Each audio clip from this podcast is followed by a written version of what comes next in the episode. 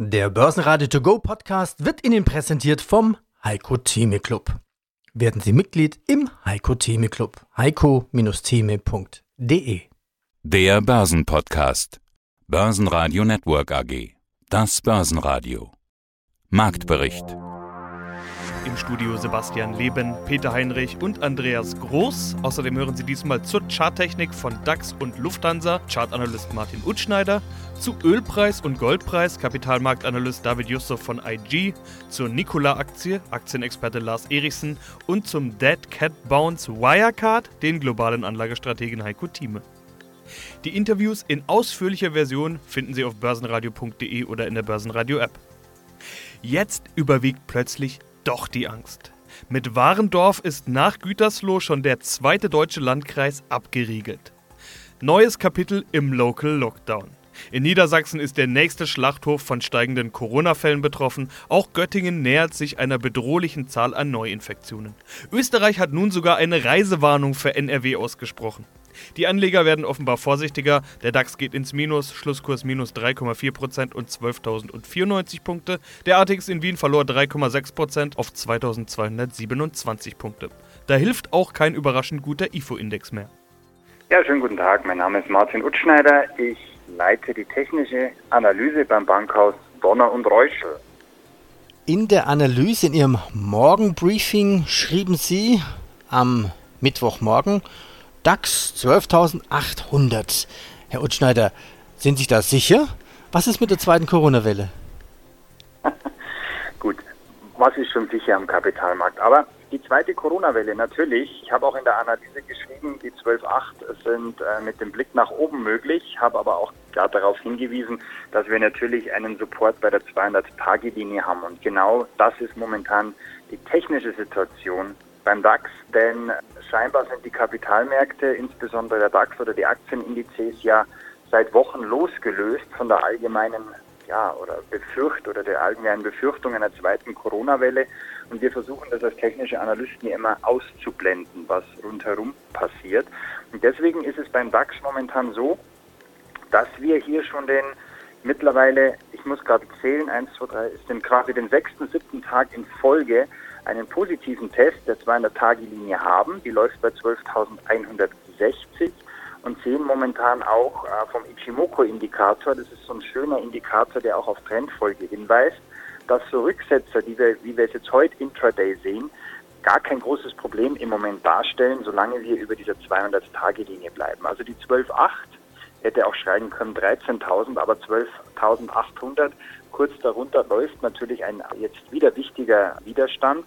Wir haben äh, das Gap Close im Moment bei 12.500 im Test, aber die Grobrichtung ist da. Also der DAX zeigt sich robust, stabil mit generellem View nach oben, aber wie es halt immer ist in der Charttechnik, ich würde persönlich, ich würde empfehlen, die 200-Tage-Linie wie üblich geht der Blick auch am Mittwoch auf Wirecard. Minus 28,3% auf nur noch etwas über 12 Euro. Heiko Thieme, globaler Anlagestratege. Jetzt gibt es ja auch den ganz anderen Ansatz, dass man sagt, oh, das Ding ist ja jetzt gefallen bis ins Bodenlose. Was ist denn mit der Nachkaufstrategie vom Heiko Thieme? Soll man da jetzt schon rein oder soll man warten, bis das Ding noch weiter fällt, bis auf unter 1 Euro? Äh, die Nachkaufsstrategie bei mir bezieht sich auf solide Werte. Das, was wir jetzt haben bei Wirecard, ist eine reine Spekulation. Wenn jetzt jemand sagen würde, kann die Wirecard noch jemals auf 30 Euro steigen?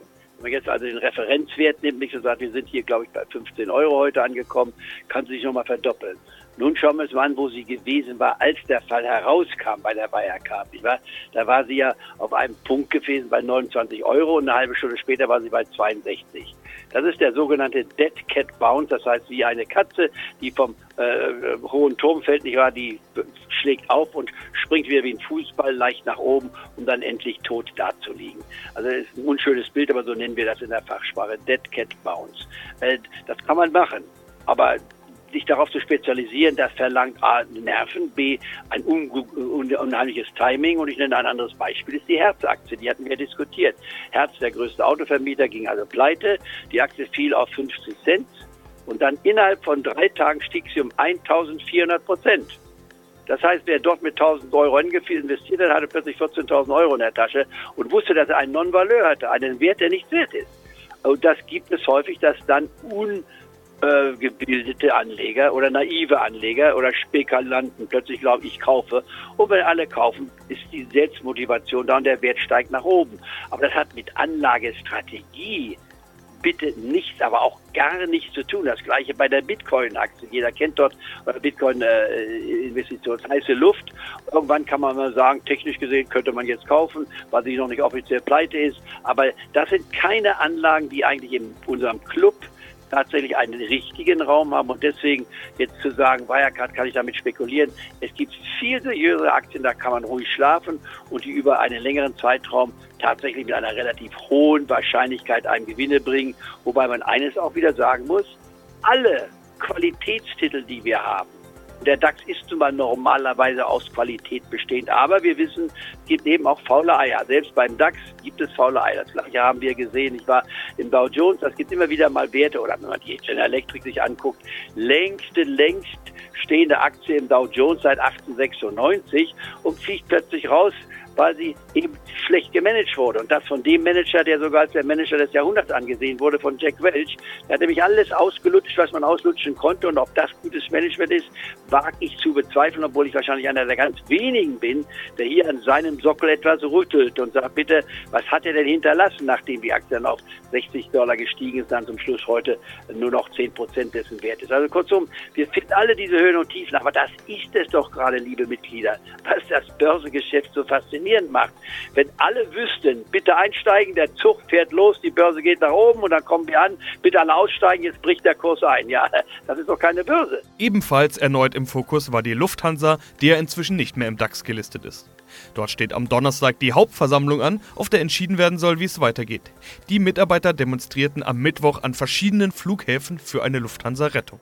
Lassen Sie uns noch einen Einzelwert besprechen. Lufthansa hat ja am Donnerstag die Rettungszustimmungs-HV. Also ein Punkt in so einer Geschichte, eine Aktie zwischen Hoffen und Bangen für den Lufthansa-Chart. Wo steht die Aktie vor der HV und welche Chancen, Risiken gibt es denn für die Aktie?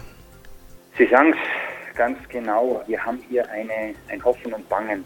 Und dieses Hoffen und Bangen ist natürlich für uns Charttechniker immer so ein ja, das versuchen wir auch immer auszuklammern. Nicht, weil wir jetzt hartgesottene, stahlharte und eiskalte Typen sind, sondern wir versuchen uns einfach wirklich nur am Chart zu orientieren. Und dieser Chart impliziert wirklich auch im Moment weiteres Abwärtspotenzial.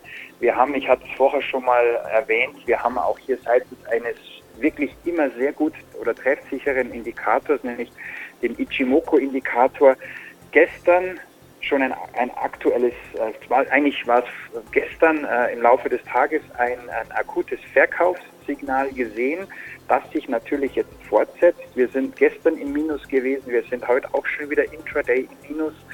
Dieser Ichimoku-Indikator, der ist im Moment wirklich darauf geneigt, dass wir durchaus nochmal in den Bereich ähm, ja, 8,8 nach unten gehen können kurzfristig. Und dann muss man natürlich sehen, was kommt bei der HV raus. Aber das wollen wir als Techniker eigentlich gar nicht mit in die Betrachtung mit einbeziehen. Also auch bei der Lufthansa im Moment kurzfristig weiteres Abwärtspotenzial und übergeordnet ist die Aktie natürlich auch ähm, sehr, sehr stark angeschlagen und ja, kurz- bis mittelfristig würde ich hier auch Vorsicht walten lassen. Im DAX gab es am Mittwoch nur Verlierer. Am stärksten abgeben mussten die Deutsche Bank mit 5,1% Minus, Conti mit minus 5,2%, Daimler mit minus 6% und Schlusslicht, wie erwähnt, Wirecard mit minus 28,3%. Ja, herzlich willkommen, liebe Zuhörer. Mein Name ist David Yusuf. Ich bin Analyst bei dem Online-Broker IG und dem Portal DailyFix und von uns erhalten Sie tagesaktuelle News und relevante Analysen zu den wichtigsten Märkten, darunter DAX, Goldpreis, Ölpreis und weitere. Sind die Börsen im Goldrausch? Ist Gold jetzt ausgebrochen nach oben? Wo steht Gold jetzt zum Zeitpunkt des Interviews? Ja, der Goldpreis hat sich in dieser Woche tatsächlich sehr gut entwickelt. Er hat ja seit ungefähr April hat er sich in einer Range bewegt, zwar auf hohen Leveln. Einmal hat er es versucht, die 760 anzugreifen, beziehungsweise 77 im Mai. Dann ist er aber wieder eingebrochen. Und jetzt in dieser Woche gab es einen neuen Versuch. Das heißt, wir haben ein neues Erholungshoch im Rahmen dieses Aufwärtstrends jetzt heute zumindest wieder bei 1772 gemacht und das heißt, der Weg eigentlich ist jetzt in Richtung 1800 einigermaßen frei, solange wir jetzt auf die Charttechnik schauen. Mein Name ist Lars Erichsen, ich bin Chefredakteur der Renditespezialisten, außerdem begeisterter YouTuber mit den Kanälen Erichsen und Traderbacher. Vielleicht noch ein Satz zu Nikola. Was macht's Nikola? Also das ist ein Startup-Unternehmen die wollen ja. quasi LKWs und auch normale Autos mit Wasserstoffenergie herstellen. Ja, die Konzentration wird wohl auf LKWs sein. Sie haben auch schon einige große Aufträge, zum Beispiel von Anhäuser Busch im Umfang. Ja, das sind so Vorbestellungen von 800 Millionen und sie wollen auch gleichzeitig die Infrastruktur schaffen. Das heißt also, der Ansatz ist äh, durchaus interessant. Allerdings hinkt der Vergleich mit Tesla. Schlicht und einfach deshalb, weil ich im gewerblichen Bereich und die wenigsten Privatmenschen werden sich einen LKW kaufen, weil ich im Privatbereich viel bessere Margen habe. Das heißt, wenn sich eine Tesla hinstellt und sagt, wir verkaufen unser ähm, Model X oder das Model 3 für 40.000 Euro, 50.000 Euro. Ja, dann hat der Kunde da eine gewisse Emotionalität zu diesem Produkt, findet das vielleicht auch ganz cool und fragt dann nicht nach und schaut nicht vielleicht, was bekomme ich jetzt dafür für ein Dreier oder eine C-Klasse oder, sondern da ist ein ganz anderer emotionaler Faktor. Letztendlich wie bei einem Apple-Produkt, das ist cool. Dieser Coolness-Faktor, den gibt es im gewerblichen Bereich nicht. Ein gewerblicher Abnehmer wird immer ganz genau darauf schauen, was verdiene ich damit. Das heißt also, die Margen im gewerblichen Bereich sind viel, viel geringer. Und jetzt sind wir an der entscheidenden Stelle. Nikola Motors wird aktuell mit über 20 Milliarden Dollar bewertet und verdient in den nächsten zwei Jahren überhaupt nichts. Werden im Gegenteil, denn von ihrer Marktkapitalisierung können sie nicht leben, vermutlich noch die ein oder andere Kapitalerhöhung machen müssen. Und ja, ich will es mal so sagen. Family and Friends war sehr, sehr erfolgreich beim Börsengang. Das heißt, der CEO hat sich direkt im Anschluss tatsächlich eine Woche später für 40 oder ich glaube 50 Millionen Dollar eine Villa gekauft. Und ich habe auch nichts dagegen. Nur, um das abzuschließen, bevor es sich hier nach Nikola-Bashing anhört, das ist momentan reine Fantasie. Die Aktie handelt bei 75 Dollar. Ich will nicht ausschließen, dass sie im Hype auch weiter steigt. Es sind nämlich nur sehr wenige Aktien draußen. Aber wenn man mich nach einem fairen Wert fragen würde, der lege irgendwo zwischen 10 und 15 Dollar. Schauen wir auf den Ölpreis. Und wir haben ja immer wieder Hörerfragen. Da greife ich direkt mal eine auf. Er schreibt, vielleicht haben Sie auch mal wieder einen Experten für die Einschätzung zum Öl. Wie erklärt sich eigentlich der relativ hohe Marktpreis für Öl?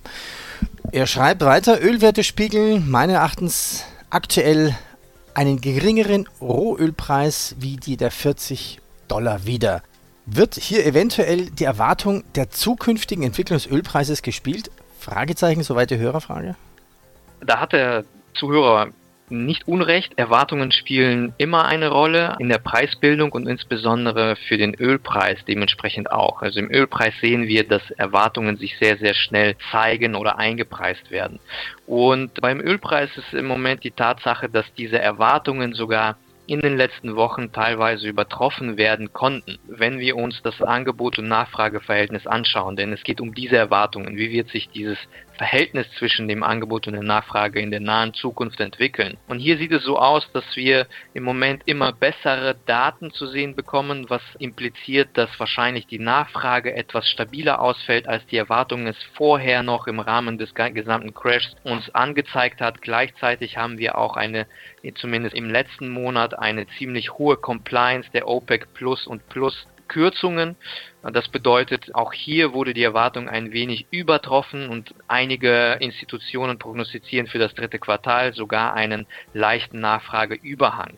Das muss natürlich am Ende nicht so kommen, aber solange wir diese positiven News im Markt haben, sorgt das eben dafür, dass der Ölpreis stabil bleibt. Nichtsdestotrotz, es kann sein, dass früher oder später sich, dass die Stimmung dann kippt. Wir kommen jetzt in den Sommer hinein. Für den Ölpreis ist der Sommer eigentlich relativ saisonal betrachtet müsste positiv sein, solange eben die Nachfrage nach Benzin, die Driving Season bald beginnt und so weiter, auch stabil sein. Aber wir sollten trotzdem nicht unterschätzen, wenn die Stimmung kippt, weil die Infektionsraten ja jetzt auch immer weiter steigen. Wir haben jetzt teilweise in Deutschland schon einen zweiten Lockdown quasi auf, auf Bundeslandebene oder beziehungsweise auf, auf nicht, nicht auf Bundeslandebene, sondern hier in diesem Bereich Gütersloh. Aber wenn wir in die USA schauen, es wurde zwar ein zweiter Lockdown ausgeschlossen, aber die Stimmung scheint so langsam ein bisschen zu kippen. Das heißt, Erwartungen, die sich bisher jetzt im Preis gezeigt haben, könnten ein wenig Widerstand bekommen in den nächsten Wochen, denke ich, sofern diese Erwartungen in Nachfrageüberhang, die sollte eigentlich schon eingepreist sein und jetzt äh, kommen weitere Erwartungen ins Spiel hier. Börsenradio Network AG Marktbericht der Börsenradio To Go Podcast wurde Ihnen präsentiert vom Heiko Theme Club. Werden Sie Mitglied im Heiko Theme Club. heiko-theme.de